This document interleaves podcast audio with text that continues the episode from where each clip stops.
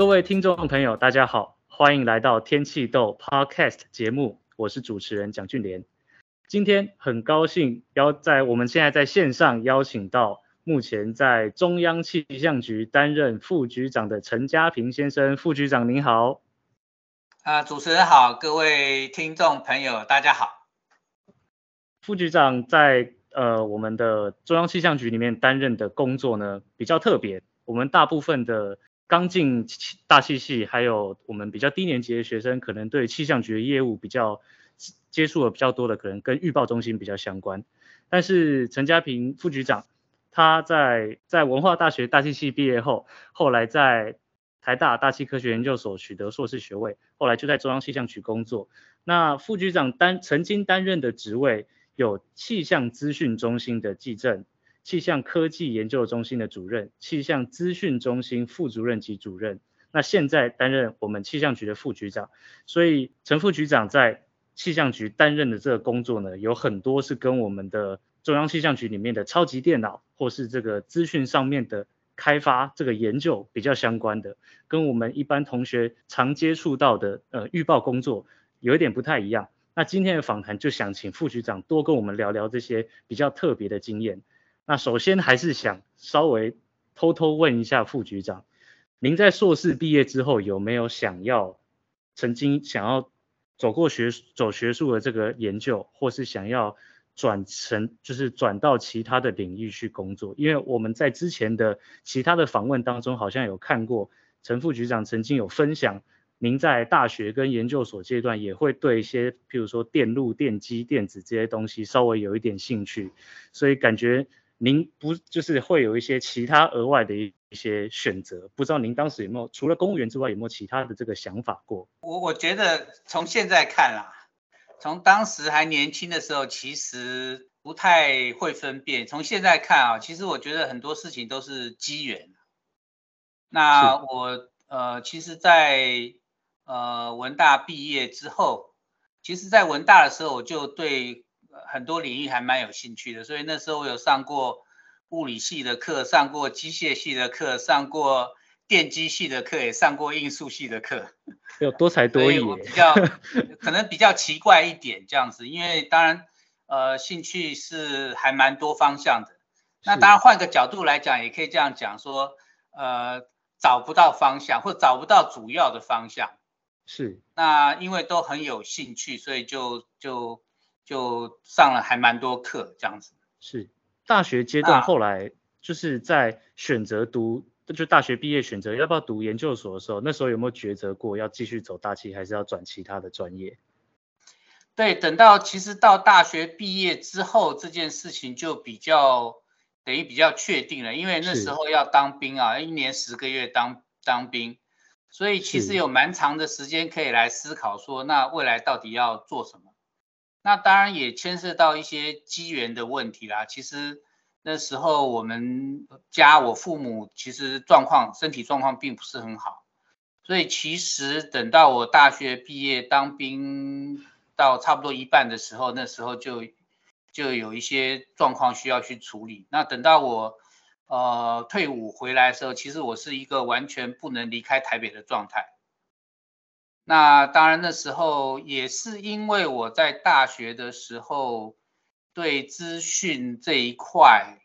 那包含软体、硬体，其实有多做了一些涉猎。嗯，所以我大概大三就在学校里面开始教电脑课程，就是帮帮帮学弟啊什么做相关的助教的，类似像这样小帮手的，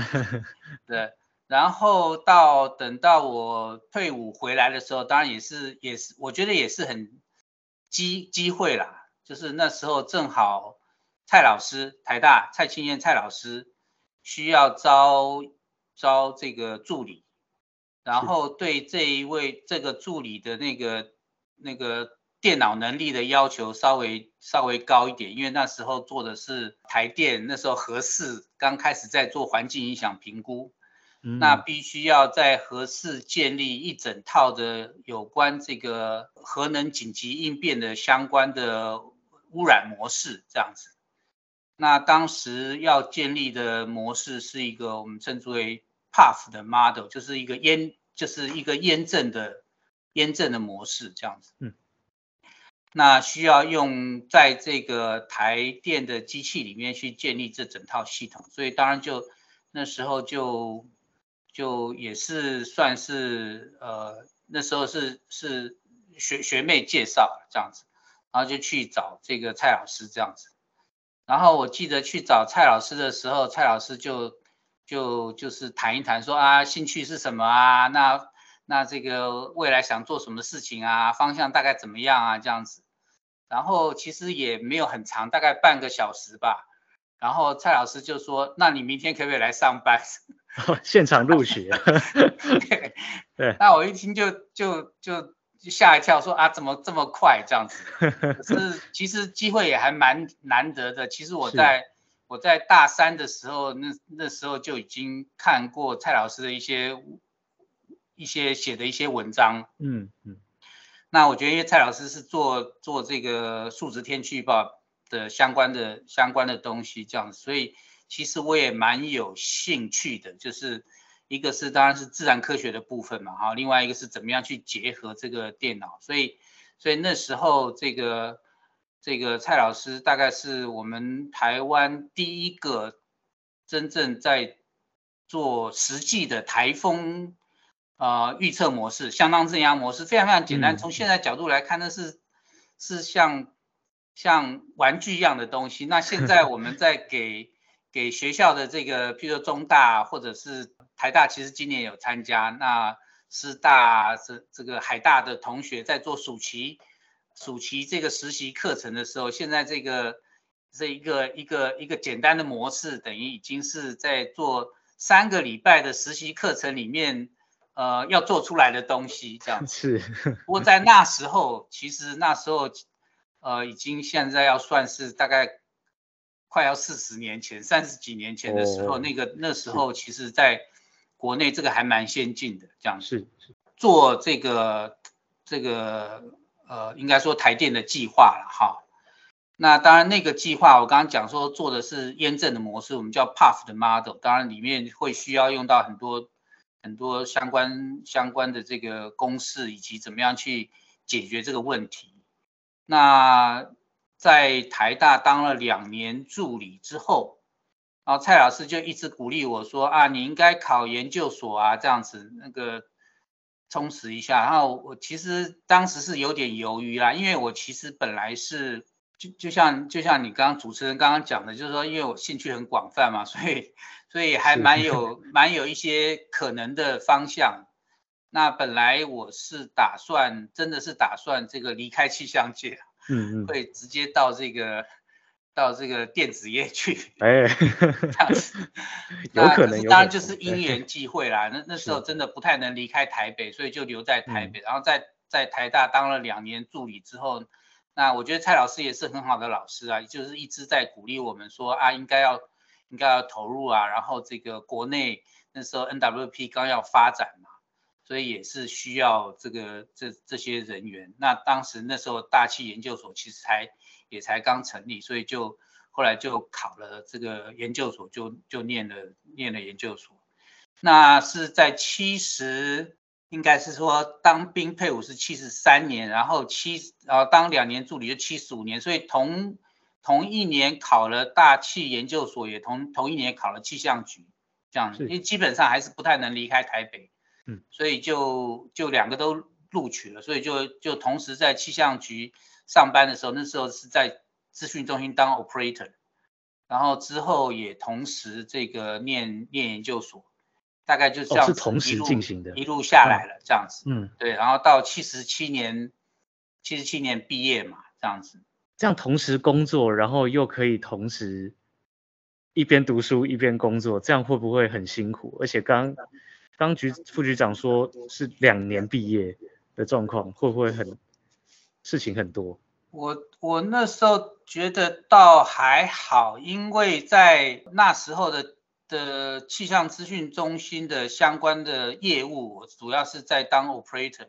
是，那这个当操作员基本上是一个呃需要很高敬业精神的工作，因为你要很注意系统到底有没有问题。嗯，可是他平常的时候的工作量并不高，因为系统如果都没有问题的话，其实你是没有太多事情的。哦，所以那时候当然就，可是如果系统发生问题，那就就非常非常忙，这样子。对，要加班的。对。对那那时候一边念，那当然因为因为气象局里面有有电脑可以用，所以其实在做硕士论文也也比较方便 这样子。哦，原来是这样子。因为 因为我的硕士论文其实就是把蔡老师原来计划里面做的有关台风的相当增压模式，把它在气象局里面正式建立起来。所以那个那个相当增压模式是台风的。预测模式算是气象局第一个的正式作业的这台风预测模式，这样子。那当然后来又再建了一个这个北半球的呃相当正压模式。那因为那时候电脑当然计算能量其实并不是很够，所以也没办法用用太复杂的这个这个，比如说两层模式或者是原始方程模式，那时候大概都都不太可能做这样的事情，因为电脑的速度其实根本没有办法。负担呃这些东西，所以就基本上就就是用比较简单的模式来提供一些客观的客观的预测的的的结果，这样子。是。那所以我觉得还还好啦，那时候。当然有的时候是这样子，就是我想我想做过研究生，大概都知道，有时候那个赶论文，你就要需要。需要撑撑撑一阵子这样子，对，所以这个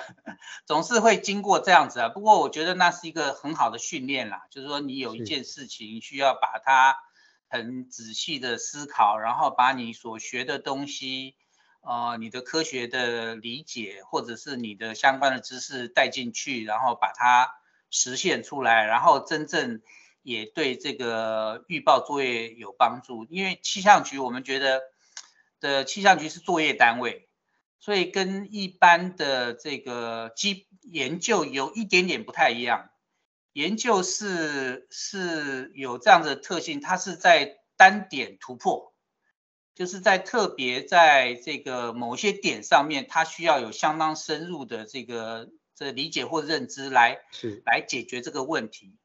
可是，在作业上面。他所要面对的是整个整个的流程都需要建立。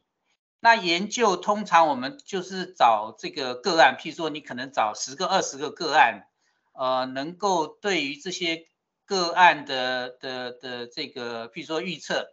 能够对它的科学或者对于它的技术的内涵能够去做相关的诠释，然后去验证，大概就可以了。可是天气预报的部分，你要面对的是老天爷，所以你在做了一个模式之后，你每天要每天每天对这个这个天气做预测，第二天就兑现，所以老天每天老天爷每天在检验你，你要报两天报三天，他就是隔天隔两天隔三天就马上兑现，报的好还是不好，其实那个挑战性非常的大。是。所以基本上在作业模式跟研究有一点点不太一样的的部分，就是在作业的角度上面会需要需要对于各种个案它的这种这种适适应性模式，如果讲说气大气模式的话，对各种个案它的适应性都要到一个程度，要不然的话，这些客观预报的资料提供给预报人员，预报人员会回来就问你说。请问你今天是准的还是不准的？因为你要经常的准，那预报员要了解你模式的误差特性，在不同的这个这个不同尺度的天气的现象，或者是不同的情境状态之下，你的误差特性大概是一个什么样的状态？其实我们自己也需要分析啦，就是做 NWP 的部分也需要去做分析，是这样子，预报员才能够去应用你的产品。所以这个是在作业面跟研究面有点点不太一样的部分，不过研究还是很重要。所以说，在气象局整个的发展跟学校，呃，跟研究单位中间非常非常密切的结合。那我过去经常在讲，我说这是一个点线面的关系。点线面的关系是在学校的老师们或者是同学们协助在做的相关的。相关的这些研究计划或研究主题，它是一些点的突破。那可是气象局的业务，气象局的作业特质，它是一个生产线。那你光是靠点没有办法产出结果来的，你必须要把整个生产线连接起来。可是，在学校的同学或老师不太可能做生产线的这个部分，所以我们在气象局会需要，会需要去把整个生产线架构起来，那这件事情才能够顺利的产出结果，而且每天都要产出结果。而且在每天在时时效之内产出结果，然后提供给预报人员做参考，是是基本上它的特质是这样子。我想刚刚副局长讲的这一点，我非常认同哦，就是在我们实际上在学校单位里面，就是我们身为学生，我们在做的研究，真的要把它搬上台面，比如说在中央气象局里面这样这这样。呃，这种会面对大众、面对政府、面对整个社会的情况，有时候未必是完全能够通用的，因为我们在学校在做的东西，真的就像刚刚副局长说的，我们花了一两年的时间，常常是专精一个某一个点、某一个重点，我们想办法把它把它变得更好，但是真的要能够顾及全局，把它变成一个。呃，大家都能够接受的一个有价值的预报的一个产品，中间还有很多上下游的那一条线上有非常多的努力是要一起增进的。我想应该很多有曾经待过学校，然后也有待过气象局的，呃，我们的学长姐应该都会有这样的经验。是是的，的确的确是这样，所以我们才气象局其实也连续已经今年应该算是第六年连续。第六年有有帮学校开办这个暑期的实习课程，那主要的对象也是大三升大四的学生，那时候稍微时间稍微多一点，那所学的基础也比较够，所以在那时候来开办这个课程，主要是也是希望说能够呃提供给我们学校的同学们了解了解到气象局真正的业务是一个什么样的状态。虽然在气象局的业务还是有分工，譬如说有有预报中心啊，有卫星中心、资讯中心啊、地震中心、海象中心这么多不同的的类别，可是真正我们要提供相关的这个预报产品给给我们的这个民众的时候，是需要把大家连接起来的，那才能够 work。那通常在学校我们学的科目大概就是一个科目一个科目，譬如说。比如说这个大气动力呀、或者大气热力呀、或者是卫星气象、雷达气象这样一个一个的单独单独的科目。那同同学在学校比较少有机会能够把这些科目综合运用起来。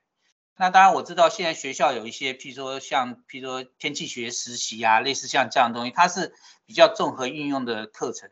那通常我们同学到一到预报中心那、啊。那这个一再看，开始看这个系统上面就，就就开始问同学说啊，那你们觉得说这个这个目前的天气的现象大概是这样子，从大环境到到到这个小范围是这样子啊，你们觉得是什么原因，是什么状况？那马上就会 stress 到同学对于整体的理解，整个大气的运动状态的理解。那有没有办法把这些东西都连接起来？因为我们在看的讯息是，呃，我说 piecewise 的 information，不管你看的是，譬如说观测资料，或者你看的是雷达，或你看的是卫星，你看的是是 NWP 的 output，等到在做天气预报的时候，你要把所有这些东西全部都连接起来，在头脑里面形成一个很完整的这个 conceptual 的 model，然后去理去理解。现在的状况，然后然后去呃看一下未来相关的推演。那人的脑子在理解这些整个的情境状态是非常厉害的，非常非常好的。那可是人的脑子在处理细节很难有这么多的细节，所以这么多的细节，它就会需要靠很多很多的资讯系统，把比较精确的资料提供出来，然后借由人脑来做研判。那当然，人脑也是很厉害。譬如说，NWP 报不准，人人脑也知道报不准，事前就知道了，而不是事后，不是靠验证。所以这个同学在学校学的课程是非常非常重要的，因为他给你，他给你对于整个的这个大气的的运动一个非常就是说深刻的认知。那这些认知到后来在应用的时候都都会都会用得到。是，这边想特别请教一下副局长哦，像刚刚副局长提到的，就是呃在气象局里面也有一些，譬如说呃资讯中心啊、科技中心这些比较跟资讯相关的单位，在我们呃整个气象局整个业务当中，它也是有它的，它要扮演它的角色，要一起协助的。我们在大学里面，我们如果有些同学如果对资讯这些比较有兴趣的话，副局长建议这些同学可不呃，就是如果要投入大气科学或是投入气象局这个这个团队的话，有没有哪些是可以精进的，或是可以往哪个方向去努力的？好，就是在在学校学的课程啊，通常是这样子，就是说基本的概念啊，基本的 programming，当然现在现在譬如说譬如说比较属于理理科理学系的，可能还会教 Fortran，譬如说。我不知道系上系上是不是教 Fortran，然后除了 Fortran 之后，还有教，比如说 C 加加或者教 Python，类似像这样，就是 Programming Language。对。Programming Language 是一个重要的东西。是。那你是到底是哪一种 language？其实不是那么重要。当然，不同的不同的这个城市语言，它有不同的特质。所以，当然，一个方面是学会它的语法，然后，然后学习怎么样去运用它的理语法来表达自己的思考逻辑。那其实真正重要的是思考逻辑。那思考逻辑，你就是面对很多很多的问题的时候，当然有一些基础的资资讯的课程，比如说以前我们讲说这个，这个呃，有关这个城城市哈。城市的的基础课程不是城市语言哦，城市语言是语言。那城市的基础课程，以前我们说有有三本圣经啊，Canus 的三本圣经啊，就是 Data Structure 加加这个加这个 Algorithm 等于 Program。这个我想不晓得现在同学还有没有学学这些东西啊？就是说他他教你说。在在电脑的世界里面，或在数位世界里面，你怎么样去把你所面对的问题，呃，用一种结构化的方式去组织起来，那并且有一些方法去处理你所面对的问题，这样子。那当然，在科学计算来讲，呃，学校应该有学这个，譬如说数值分析。啊，数值分析的课程，它会教你各种各式各样的解法，怎么样用电脑去解我们所面对的数值问题。那这个数值分析，在这个在在在这个数值预报相关的应用上面也是非常的有用。当然，学校学的数值分析课程稍微简单了一点，等到你在学数值预报的时候，还会有更复杂的数值方法这样子。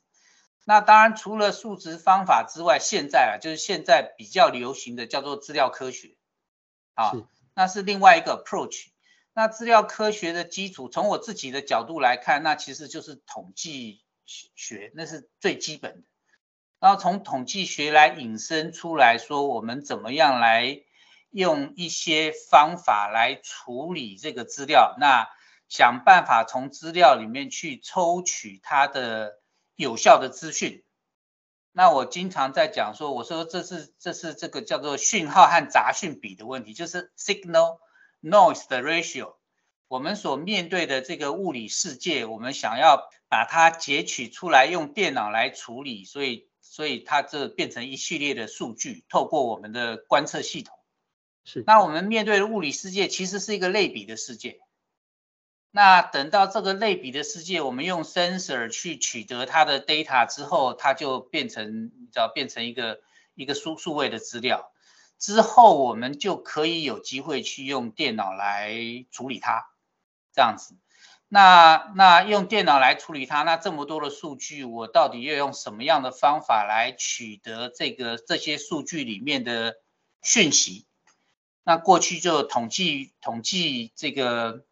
是一个方式来取得数据里面的的讯息。那当然，随着我们的电脑越来越进步，那那就是开始有所谓的资料科学的角度来看这个事情。那就不仅仅是过去比较简单的、单纯的我们说线性统计，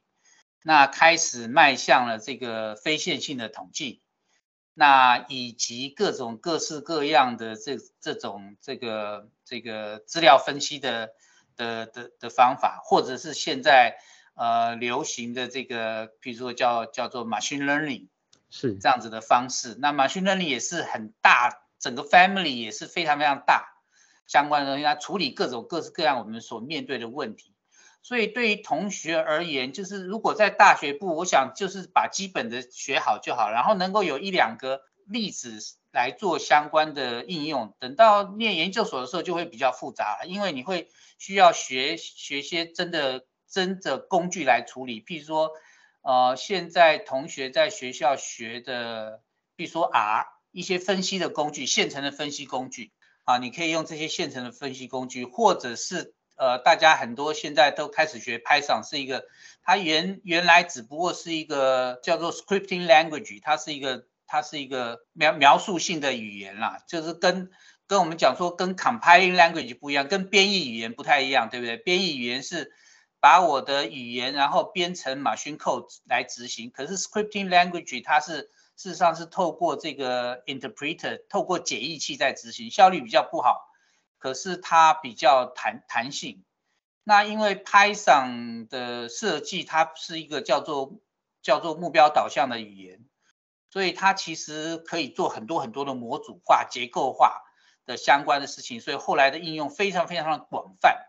所以所以后来就在这个基于这个 Python 这语言发展了非常非常多的这种工具模组。相关的东西，比如说现现在大家经常用的这个 Google 的相关的工具，其实是架构在这个 Python 上面做了很多很多相关的东西，所以这个就会变成是说，如果有机会的话，去接触一下这些东西也很好。那资料科学它是一个应用科学，所以它基基本上跟你讲说，你怎么用什么方法去面对面对什么资料。那可是那个很重要的大气本身还是还是重要的事情哦，就是。就是因为你这才是我们面对的真正的自然现象，所以这个会需要去去综合运用。所以一个是科学，一个是技术，这两者是会需要去相辅相成来才能来处理我们相关的问题。是这个稍微打听一下，我们中央气象局现在在开发这种呃预报或是资料分析的这种技术上面，有没有呃现在目前有没有应用到这种机器学习或是人工智慧的这些技术？哦，有用，不但有用，而且非常多啊。是气象局目前的的这个各个单位里面啊，在开始尝试运用这些呃资料科学或者是人工智慧啊，或者是机器学习的方法，在处理我们相关业务的问题，非常非常的多。里面包含我们基本上的的预报的的的部分，不管是台风的相关的。的预报，或者是在做，譬如说卫星资料的处理、雷达资料的相关处理，或者是应用的的层面，都非常非常的非常非常多。了解了，非常感谢副局长，非非常完整、就巨细靡遗的介绍。就是我们气象局在整个呃，就是资讯中心在在处理的事情，其实只要跟资料有关，还有我们中央气象局在预报的这个。很多核心的那些电脑程式，其实都需要资讯中心的这个帮忙啊。那